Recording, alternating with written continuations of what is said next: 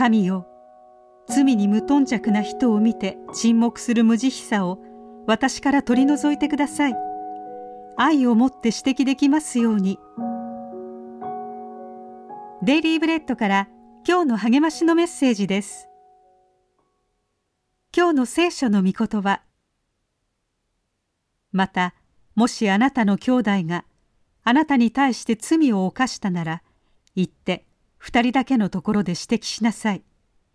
その人があなたの言うことを聞き入れるならあなたは自分の兄弟を得たことになります。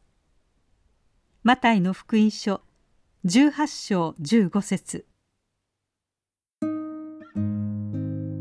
インドネシアのスマトラ島が2010年大津波に襲われ400人以上が亡くなりました。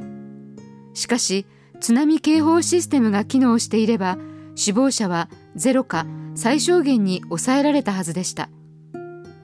津波検知の部位は外れて流されていたのです。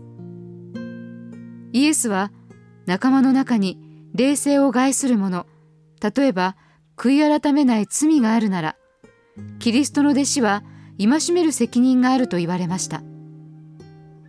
イエスは傷つけられた人がことを公にせず謙虚な姿勢と祈り心で加害者に指摘するプロセスを説かれました。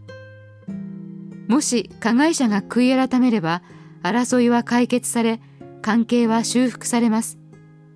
一方悔い改めないなら他に一人か二人の人が解決を手伝います。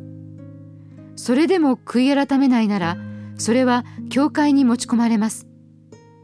それでもなお加害者が悔い改めない場合その人は集会の交わりから排除されます。しかし人々は当然その人のために祈りキリストの愛を示します。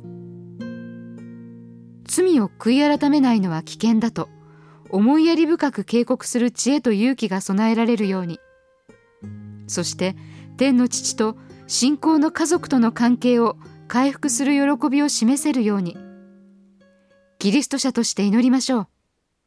イエスは私もその中にいると言われます。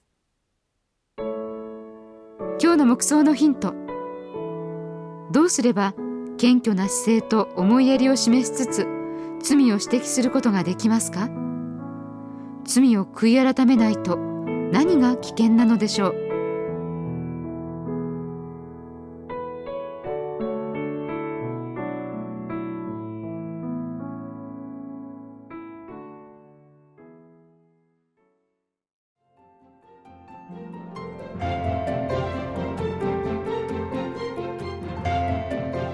今日のお話いかがでしたか？心に留まったことを Facebook などでシェアしませんか？御言葉を分かち合い元気の輪を広げましょう。太平洋放送協会の協力でデイリーブレッドがお送りしました。